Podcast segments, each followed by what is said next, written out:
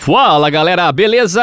Está no ar para vocês o Giro Granal, podcast do esporte GZH e Rádio Gaúcha com aquele resumo diário das principais notícias de Grêmio e de Internacional em três minutos ou mais. E comigo hoje, Nicolas Lira. Tudo bom, Nicolas? Tudo certo, Bertoncelo. Sextou, né? Hoje, sexta-feira, 3 de março de 2023 e um sextou de fim de semana de Grenal, né? Aquecimento do primeiro clássico de 2023. E começamos pelo dono da casa, o Grêmio. É reta final de preparação para o clássico Clássico Grenal e nesta sexta-feira o Grêmio realizou sua penúltima atividade antes do duelo de domingo na Arena.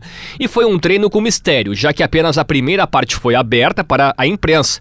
Renato tem duas dúvidas. A primeira está no setor de marcação. Vijaçante teve boa atuação contra o Campinense, mas Carbajo já está à disposição e pode retornar ao time. A outra está no setor ofensivo. Quem vem, hein? Vina ou Ferreira? É dúvida para o técnico Renato Portaluppi, que ficou na bronca em entrevista coletiva justamente após essa penúltima atividade. Ele citou a preferência por jogadores do Inter na comparação com atletas do Grêmio e afastou o favoritismo apontado para sua equipe no clássico. Então vamos ouvir aí o que falou o técnico Renato Portaluppi. Eu só não entendo na hora de montar a seleção do campeonato tem sete jogadores do Internacional e quatro do Grêmio, que eu não tenho nada contra.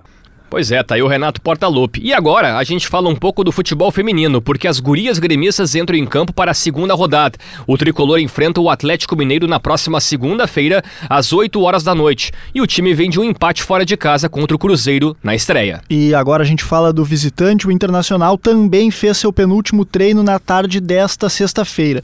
A atividade foi, a exemplo do que aconteceu no Grêmio, cercada de mistério. Mano Menezes fechou o treino e permitiu acesso para a imprensa apenas no aquecimento. A única novidade pode ser a entrada de baralhas entre os titulares. Assim, Johnny ou Maurício deixariam o time. Luiz Adriano, com condições de estrear, deve começar o Grenal no banco. E o atacante Alan Patrick fará seu primeiro clássico Grenal desde a volta ao Inter, mas ele conhece bem a rivalidade, já que atuou no confronto entre as três oportunidades. Em entrevista, ele relembrou o gol marcado na goleada por 4 a 1 na final do Gauchão de 2014. Vamos ouvi-lo. É, tive a sensação né, de, de, de poder marcar em Grenal e numa final ainda.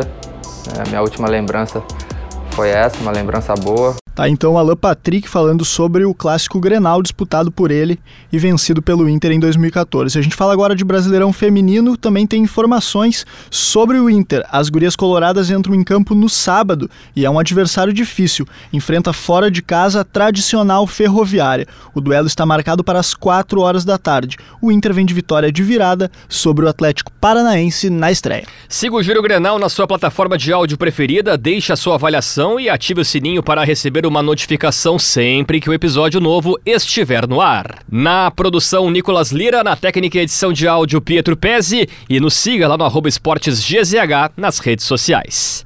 Nicolas, semana de Grenal, né? Aquela que volta e menos lembra algumas cenas lamentáveis, expulsões, brigas, mas foi na classificação polêmica do Botafogo na Copa do Brasil que o pau comeu.